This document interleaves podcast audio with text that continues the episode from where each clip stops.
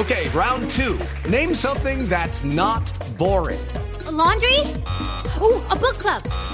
Computer solitaire, huh? Ah, oh, sorry, we were looking for Chumba Casino. That's right. ChumbaCasino.com has over 100 casino style games. Join today and play for free for your chance to redeem some serious prizes. ChumbaCasino.com. No purchase necessary. Full prohibited by law. 18 plus terms and conditions apply. See website for details. Ahora 7 de la mañana, 37 minutos. Felipe está pidiendo el expresidente Andrés Pastrana un juicio político contra el presidente Gustavo Petro por lo que pasó en su campaña, dice él, por su elección, por su familia y por su gabinete posibilidades de que le abran un juicio político al presidente Petro Felipe en este momento? Cero. Ninguna, ¿verdad? No, pero ¿quién? A ver, la comisión de absoluciones, ¿quién? Pues nadie. No, esas son las cosas del expresidente Pastrana que yo no sé por qué no se ajuicia. Si él sabe, porque pues eh, por lo menos en teoría pasó por una facultad de derecho, no, que todavía no hay ninguna prueba contundente y declarada judicialmente así en contra del presidente o su campaña. Entonces, eso son, hay cosas que dice el presidente Pastrana, y como por decir, digo pero, yo. Pues, pero Felipe, el tema no solo es judicial, que tal vez usted tiene razón, sino político. Pero ¿quién le abre un juicio político? Con un Congreso de mayoría petrista, absoluta mayoría petrista, si algo ha hecho bien el presidente Petro es lograr una coalición sólida alrededor de, de él especialmente. Vuelvo y le digo, en gracia de discusión, ¿quién le abriría un juicio político de conformidad con la Constitución y las leyes al presidente Petro? No, nadie, Felipe. Nadie. Mire, yo creo que yo creo que uno de los problemas que tiene la oposición, en, en, particular Néstor, ciertos sectores de la oposición aquí, es que es que sobreexageran a veces sus argumentos y sus posiciones. Es decir, yo, me parece perfecto, eh, perfectamente normal que se opongan y que critiquen al gobierno y todo eso, pero a seis meses, siete meses, si acaso, de la, de la posesión de este presidente, andar pidiendo un juicio político, yo creo que a todo el mundo le suena, incluso a muchos opositores, absolutamente exagerado. Además de que, como ustedes estaban diciendo, no creo que existan las condiciones. No, no, creo que no han existido en, en décadas en Colombia. ¿Qué condiciones para un juicio político a un presidente de la República? Pero supongamos que existieran. perdóneme un segundo. Es cierto que jurídicamente va a ser difícil probarlo y que políticamente parece improbable. Señor expresidente Andrés Pastrana, bienvenido, muy buenos días, eh, presidente Pastrana. Néstor, muy bueno. Aló, señor, no, no, no le oigo bien, aló. Reconectando. Ah, no, estamos esas llamadas por, por WhatsApp. Eh, no sé si está fuera, es que yo fuera creo que yo creo que de Colombia no está en Colombia. Yo creo presidente, presidente, intentémoslo a ver. No, no. Néstor, Néstor, buenos días. Hola, hola. Buenos días, ¿ahí me escuchas? Ahí le escucho. Ahora sí me escuchan. Bueno, bueno, muy buenos días. Estamos, estamos hablando aquí. ¿Qué lo lleva a usted, señor expresidente Pastrana, a pedir un juicio eh, contra el presidente Gustavo Petro? Dice juicio político en el Congreso. Siete meses de arrancar, apenas a siete meses de arrancar el gobierno. ¿Por qué? ¿Cuál es su idea? A ver, yo creo que lo dije todo en un tuit que puse en el día de ayer.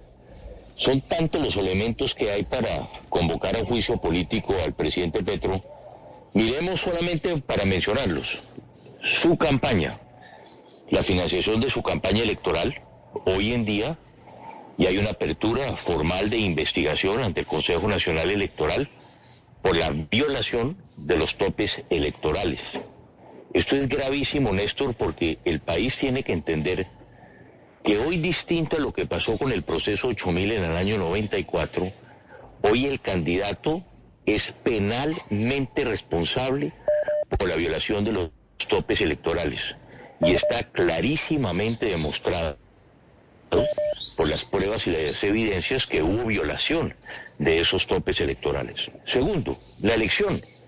Yo no creo que ha habido una elección más en entredicho que la del propio presidente Petro por el fraude que, se fraguó en esa campaña electoral. Esa fue una denuncia además que yo hice desde febrero del año pasado, antes de las elecciones, en cómo Indra, esa reunión que el presidente Petro tuvo y sostuvo su campaña con los de Indra, pues claramente puso en entredicho su elección como presidente de Colombia. Y fíjense lo curioso, Néstor, hoy, qué curioso que hoy quienes eran los representantes de Petro para hablar con Indra, según eh, un Twitter de hoy, fueron nacionalizados en el día de ayer. Esto pone todavía más en entredicho la elección del presidente. Tercero, su familia.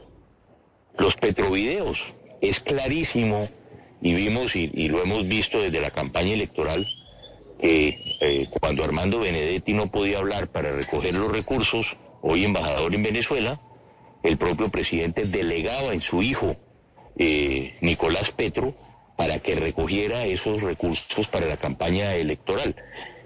Tercero, su gabinete. Es decir, hoy eh, es clarísimo las denuncias que se vienen haciendo en los distintos medios de, de comunicación, como si Petro se eligió contra la mermelada, hoy es la mermelada la que está rodando por todo el gabinete. Y fíjese que cuál es y por qué tiene que hablar el hijo del presidente con el ministro del Interior para que le dé cupos indicativos para, para hacer obras sociales. Esa es la típica mermelada. Y eh, si hablamos, pues podemos continuar ahí, eh, Néstor, con miembros de su gobierno. Entonces aquí hay todos los elementos para un juicio político y, y fíjese, ese es el, el, debido proceso, llamémoslo así. No es que un expresidente o un político salga a decir hay que juzgar, no, hay un debido proceso y por eso es importante que hoy César Gaviria, como presidente del Partido Liberal, Juan Manuel Santos, como el gran aliado de la coalición de Gustavo Petro, o Efraín Cepeda como Partido Conservador y Germán Vargas, Álvaro Uribe, pues todos fijen su posición frente a ese juicio político, porque el debido proceso es precisamente llevar al presidente a un juicio político y en ese juicio se aportarán todas las pruebas que son necesarias para saber si sale o no sale adelante ese juicio político. Pero aquí lo que no podemos permitir es que pase lo del 8000, Néstor, que no pasó absolutamente nada. Y lo peor, lo que hoy sí no se puede permitir es que Roy Barreras termine siendo el Heine Mogollón de Ernesto Samper. Es decir, hoy lo que no puede suceder es que pase lo, lo que pasó en el 8000. Lo que pasó en el 8000, ¿se acuerda que Jaime Mogollón se hizo toda una farsa en el proceso 8000 para, para, para declarar inocente la campaña de Samper cuando existían todas las pruebas y ya hoy estamos oyendo a, a, a, Roy Barreras de que no debe haber juicio político, de que no puede ser, no, el debido proceso es el juicio político y por eso la importancia de estar ahí. Sí, presidente, estábamos hablando aquí del tema jurídico, pero por el otro lado del tema político. Usted entiende perfectamente el momento político en el que estamos viviendo y el presidente Pedro tiene mayorías en el Congreso, es decir, eso no es que se le haya escapado a usted. ¿Por qué hace la propuesta usted del juicio político sabiendo que es un imposible político en este momento? A ver, 25 senadores no es mayoría. Yo creo que eso es lo que tiene Petro. Petro, Petro, ¿ok? Y no son de Petro, porque lo de Petro es el pacto histórico en que ahí hay distintas fuerzas políticas que están respaldando a Petro. Por eso hoy es importante saber qué opina César Gaviria. Mire, yo, a mí me acaban de dar la nueva fuerza democrática, otra vez mi personería jurídica. La nueva fuerza democrática va a seguir luchando porque no vamos a dejar que este país, Néstor, se le entregue al narcotráfico. ¿Ok? Hoy lo que tenemos clarísimo es que Petro está con los narcotraficantes. Y en mi caso yo estoy contra los narcotraficantes. Con todo lo que me ha sucedido a mí, hemos librado unas batallas frontales. Porque hoy los jóvenes tienen que entender, los jóvenes hoy no saben qué fue el proceso 8000. Hoy lo que está viviendo Colombia en buena parte es causa de lo que pasó en el 8000, que nunca se investigó y nunca se llevó a fin como debía llevarse un proceso como el del proceso 8000. Los jóvenes tienen que entender que el narcotráfico en 1994 se compró la presidencia de Colombia. Y mire todo lo que pasó. El narcotráfico se compró la constituyente. Ahí están los videos de la constituyente cuando Pablo Escobar. Y hoy estamos viviendo un caso semejante. Hoy lo que estamos viviendo es como Gustavo Petro, y, además esa fue denuncia de Roy Barreras. Fíjense lo curioso, en los Petro videos es clarísimo cuando Roy Barreras dice que no se puede permitir de que Petro esté negociando la extradición y que esté negociando con los extraditables. Eso es lo que tenemos que evitar y eso es lo que queremos saber. ¿Qué opina Santos? Hoy sabemos que Santos está a favor de la legalización de la, de la droga y de la cocaína, porque eso es lo que Petro está proponiendo hoy. Lo mismo con César Gaviria. Sería bueno que opine Álvaro Uribe. Creo que Álvaro Uribe ha sido claro. Hello, it is Ryan, and I was on a flight the other day playing one of my favorite social spin slot games on chumbacasino.com. I looked over the person sitting next to me, and you know what they were doing? They were also playing Chumba Casino. Coincidence? I think not. Everybody's loving having fun with it. Chumba Casino is home to hundreds of casino style games that you can play for free anytime, anywhere, even at 30,000 feet. So sign up now at chumbacasino.com to claim your free welcome bonus. That's chumbacasino.com and live the Chumba life. No purchase necessary. BGW. Void were prohibited by law. See terms and conditions 18 plus. Pero, presidente Pastrana, Sí. quiero, quiero preguntarle Sí, eh, con sinceridad, porque usted me habla de la Sí. nueva Fuerza Democrática, que es cierto, este fue su movimiento en los años 90 tal vez, 91. cuando usted 91, sí. sacó, cuando usted sacó una gran votación al Congreso antes de ser presidente. Todo esto, la idea del juicio político, este es el primer acto de campaña, lanzamiento de una nueva fuerza política alterna a su conservatismo. Sí, sí. Es decir, el Partido Conservador renunció a los principios conservadores. Yo no he renunciado al partido, el partido renunció a sus principios. Por eso es importante saber qué opina Cepeda, si está de acuerdo en la legalización o no, como presidente del Partido Conservador.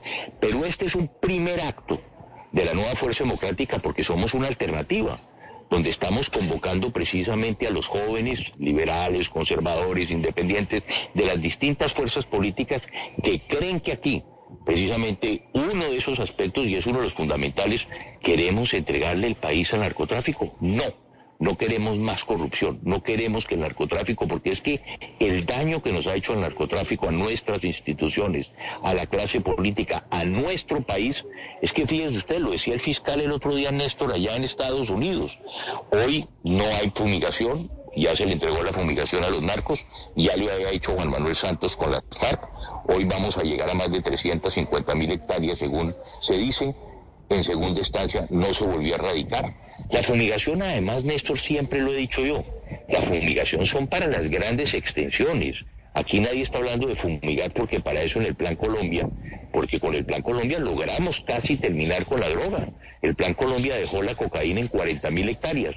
Juan Manuel Santos las dejó en 300 mil y vamos para las 350 o las 400 mil. Entonces se podía acabar con el tema de la droga. Hay una falacia, hay una mentira que se había perdido o que se ha perdido la lucha contra la droga. No, Néstor, la lucha contra la droga se estaba ganando. Presidente. Y con recursos también de los americanos. Sí. Po- políticamente, por supuesto que la nueva Fuerza Democrática es su plataforma para las elecciones de octubre y para este momento histórico que vive el país. Eh, ¿Eso implica que usted va a renunciar al Partido Conservador o no implica la renuncia al Partido Conservador? Quien renunció al Partido Conservador fueron los conservadores. Y ese es el juicio político que le está haciendo las bases del Partido Conservador. No, ¿Quién pero, puede pero, creer? pero- ¿Quién pero- puede creer? no, pero Oiga, esa, ¿quién puede esa respuesta creer, es muy hábil. Pero usted, partido- usted para evitar el No, problema de la doble militancia tendría que dejar de ser conservador. Yo nunca he estado vinculado al partido formalmente, pero además le cuento una cosa, en la resolución de la nueva fuerza, y gracias por esa pregunta, Néstor, eh, hoy se permite eh, el, el transfugismo por 30 días. En la propia resolución del Consejo Nacional Electoral, todos aquellos que fueron de la nueva fuerza democrática pueden solicitar su regreso a la nueva fuerza democrática. Que no lo vaya a solicitar Cepeda, que nació en la fuerza democrática, porque no se lo vamos a dar. Que se quede allá, ¿ok? Pero, ah, pero, pero, pero es decir, usted técnicamente va a ser tránsfuga. No, no, no, no, porque si usted revisa toda la sentencia, la sentencia del Partido Conservador, ¿por qué hicimos nosotros? Nosotros desarrollamos y, y- presentamos la nueva Fuerza Democrática como una alternativa en el año 91 al M19. Y nosotros convocamos liberales, conservadores, bueno, ahí está todo, eh, eh, la gente que durante muchísimos años hizo política en Colombia nació en la nueva Fuerza Democrática.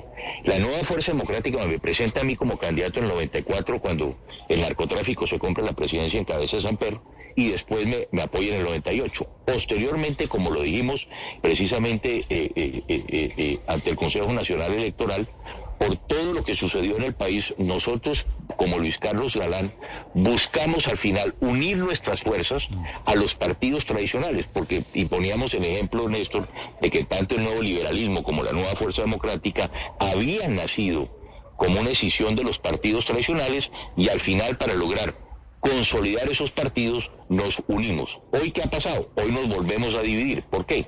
Porque que re- renunciaron a los principios del Partido Conservador, a esos principios fundamentales, fue precisamente eh, esa dirigencia que hoy está llevando las riendas del Partido Conservador. Y nosotros, hoy lo que estamos Pero haciendo en la nueva Fuerza Democrática... solo podrían ir a la nueva Fuerza Democrática quienes pertenecieron alguna vez a la nueva Fuerza No, no. Democrática. No, no, no, no, no. Eh, tengo que leer bien la resolución porque en varias resoluciones se ha permitido el, el, el, transfugismo, ¿cierto? Durante un periodo determinado se da, y en el caso de la nueva fuerza se permite 30 días para que quien quiera renunciar. Tenemos, ahí hay que ser claro en una cosa, Néstor. Quien ha sido elegido por un partido y hoy ocupa un cargo de elección popular, no puede, no puede haber transfugismo, ¿cierto? Pero quienes no han sido elegidos y están vinculados a otro partido podrían vincularse a la nueva fuerza. Eso tenemos que ver y hay que ver, la claridad ya de, de, esa resolución. ¿Quién va a ser, quién va a ser su candidato o el de la nueva fuerza democrática, pues, a la alcaldía de Bogotá?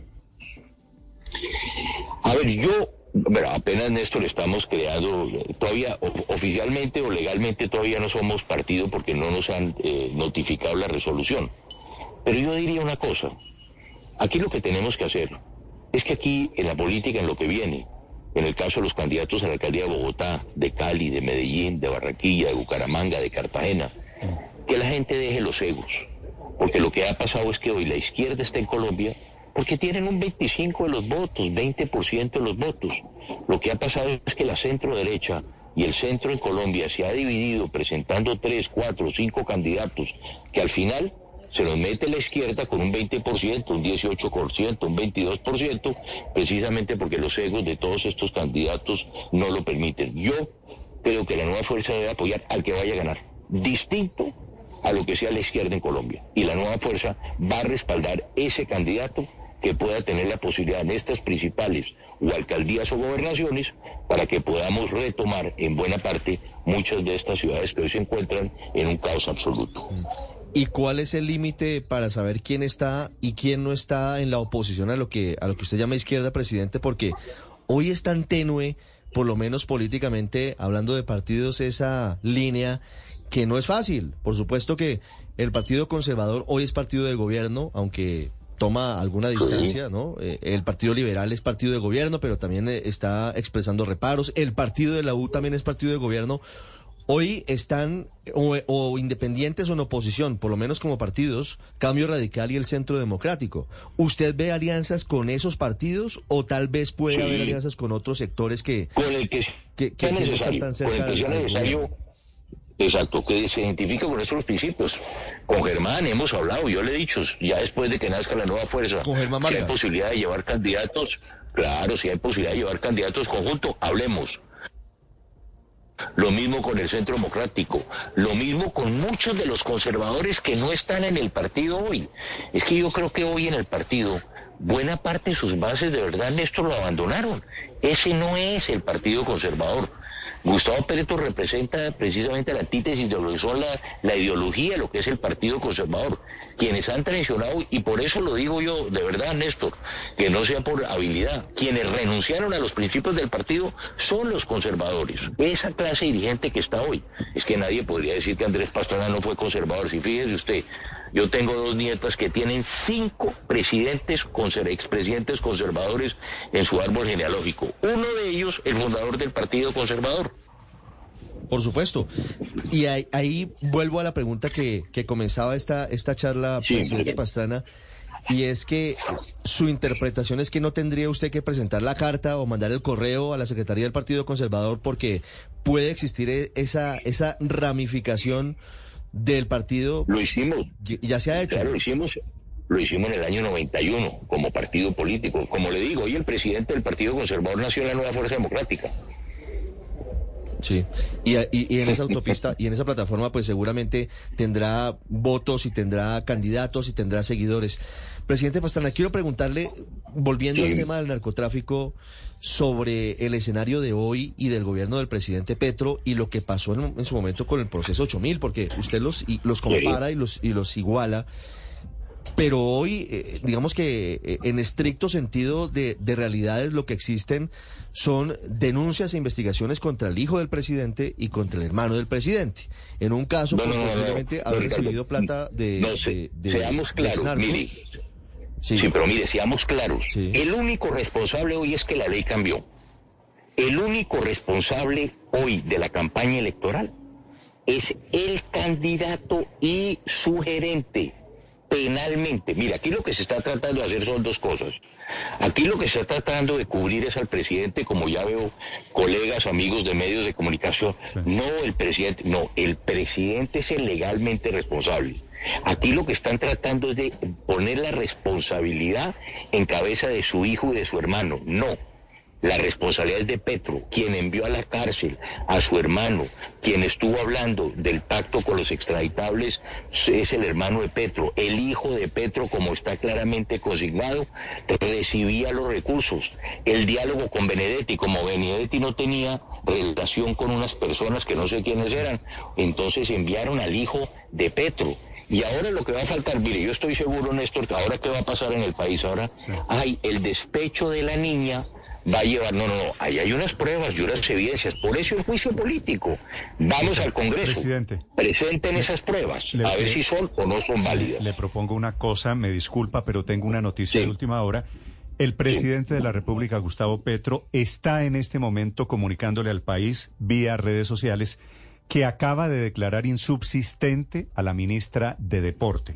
Así que si me perdona usted, termino aquí la entrevista para desarrollar esta noticia enseguida. Como para decirle, Néstor, para que quede constancia, este proceso que está viviendo, yo diría que el proceso que está viendo el presidente, proceso, eh, este proceso del presidente Petro, es el proceso 8000 con esteroides.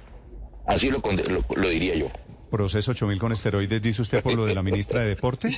No, por, no, no, por lo que todo el proceso de Petro, de, de lo, que estamos, lo que estamos hablando, ¿no? De la ministra de, de, del Deporte. Step into the world of power, loyalty. And luck. I'm gonna make him an offer he can't refuse. With family, cannolis, and spins mean everything. Now, you wanna get mixed up in the family business. Introducing The Godfather at Choppacasino.com. Test your luck in the shadowy world of The Godfather slot. Someday, I will call upon you to do a service for me. Play The Godfather, now at Choppacasino.com. Welcome to the family. No purchase necessary. VGW Group. Void where prohibited by law. 18 plus. Terms and conditions apply.